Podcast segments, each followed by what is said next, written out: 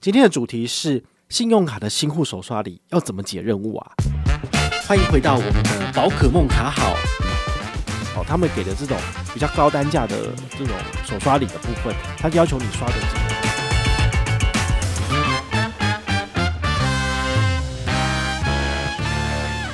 我发觉大家有一个问题哦，就是说，哎，银行的新的卡片优惠很好，但是为了要多赚一点，总是希望能够连银行的手刷礼也都把它拿好拿满。但有的时候，银行的手刷礼可能要求你刷三千、五千，然后有的要一万、两万的。好，那这个门槛比较高的部分要怎么解决啊？好，今天呢就跟大家聊一聊说，哎，到底怎么做，你能够在不随便花钱的情况之下，轻松的解了银行的手刷礼任务哦。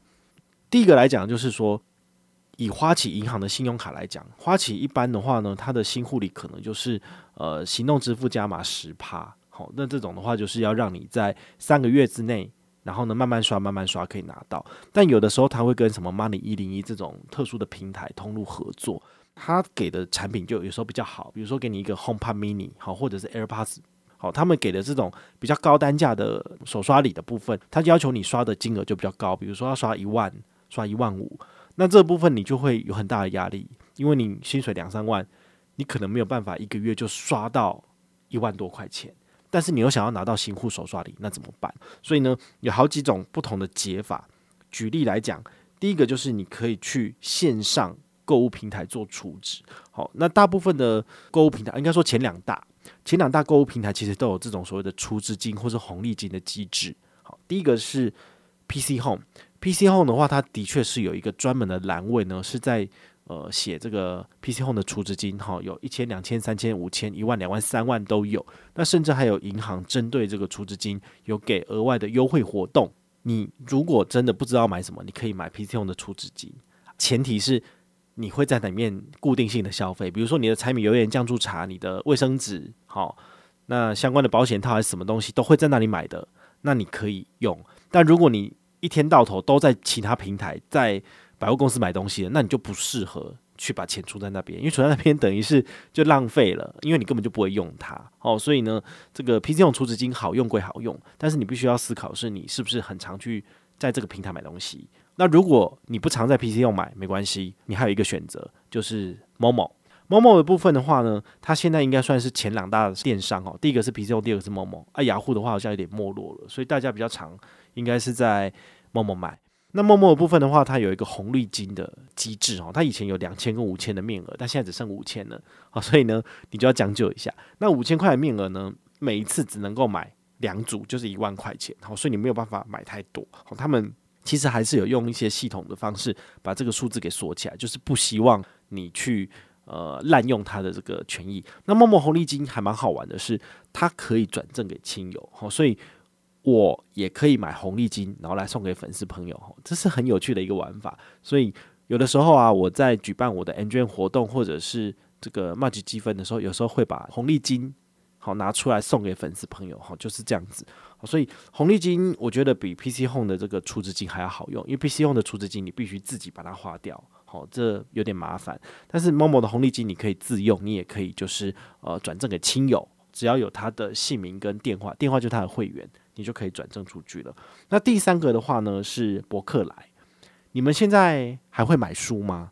我自己平常还是会买书啦。那大部分的实体书店慢慢都在收掉，好，都萎缩了，大概只有成品经营的比较好。但诚品为了多角化经营，它还是有一些什么成品生活的通路。好，所以。如果你要买书的话，你可能会跟我一样，就是直接在博客来买。那博客来的部分，它有提供这个礼物卡。你如果很常在博客来买东西，那么它的这个礼物卡的确会是一个不错的选择哈。你就可以自己去参考一下。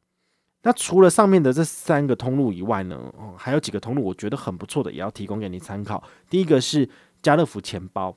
家乐福钱包的部分的话呢，它基本上是一个 APP，然后呢，里面有一些行录跟资讯，哈，每期最新的资讯。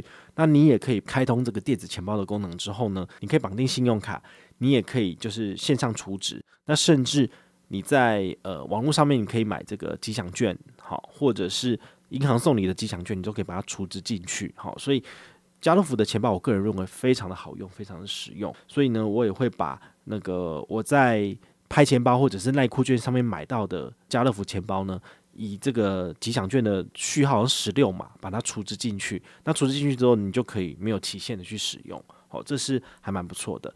所以呢，你可以在比如说哦，拍钱包里面刷卡买储值金，好，这个礼券的部分，然后再把它搭配家乐福钱包储值进去，这是一个做法。那另外一个是赖酷券，那赖酷券你就必须要在 Line Pay 上面绑上你的新的信用卡，然后呢进行刷卡买。现金礼券的部分都可以再拿来使用。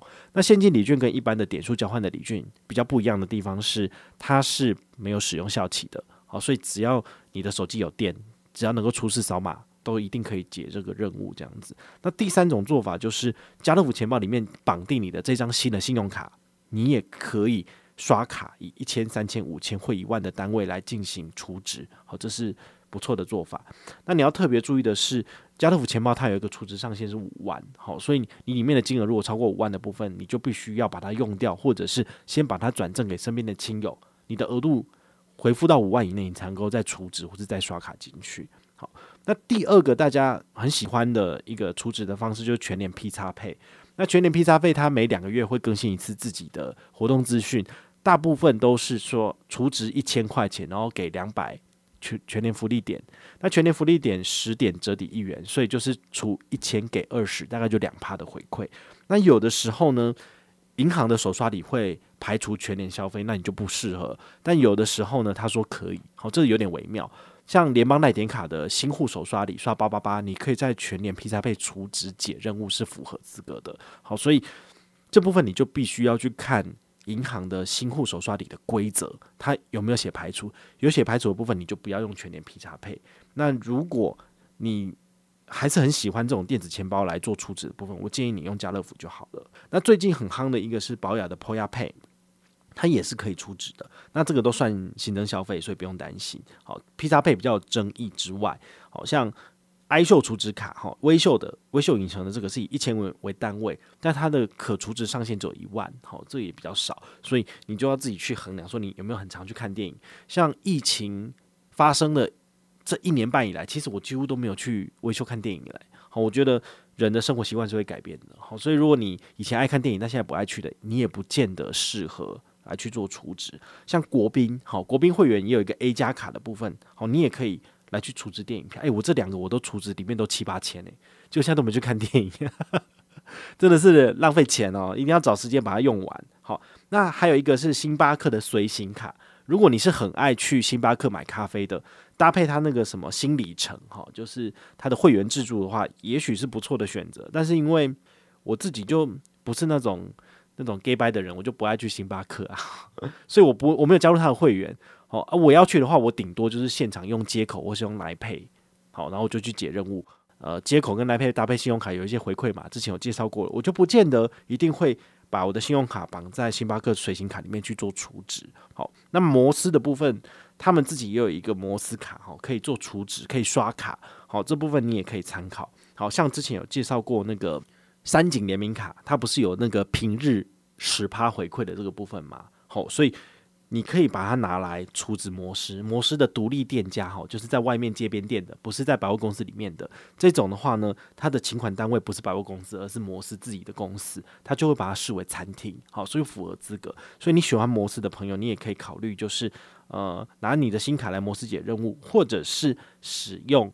我介绍过的这个 Outlet 三井 Outlet 联名卡呢，拿来做储值的部分可以有十趴回馈哦。好，储两千回馈两百，那也别忘了你当月要拿你的三井 Outlet 卡去家乐福认刷三笔一块钱，好，你这样才能够解任务。那中油配的部分的话呢，储值可以好，但是它只限中油联名卡，请记得要搭配，就是礼拜一储值才可以多拿，就是五趴的这个现金券的部分。好，你这个要特别去搭配这样子。那 eTag 储值的部分的话呢，你可以在它的 A P P 里面，好，或者是 Friday 理财家 A P P 来做绑定的部分，那它可以视为网购通路，这个是蛮特别的。好，那还有另外一种是我之前曾经在粉丝页有跟大家介绍过，就是日本的那个交通卡 Suica，好，西瓜卡，它可以把你的 iPhone，你如果把它转换成日本账号，那它就可以有这个预设开通这个 Suica。那你开通 Suica 之后呢，你再把它转回台湾的账号之后，你就可以用你的 Apple Pay 去做储值，别忘了。只要使用海外交易的这个有回馈的信用卡，基本上就十趴。好，比如说永丰必备卡最高十趴，你出一万块，你可以回馈拿到一千块的回馈。好，但是现在不能去日本嘛，所以你出一万块台币等值的日币在 Suica 卡没有什么意思啊。对，所以这是蛮可惜的。好，所以今天跟你介绍过了这么多的项目哦，其实都是我自己平常也在用的。那你如果不知道要怎么解新户手刷任务，来听这一集，收获一定不少。好，那今天的分享就到这边告一个段落。好，希望你会有所收获。我是宝可梦，下回再见，拜拜。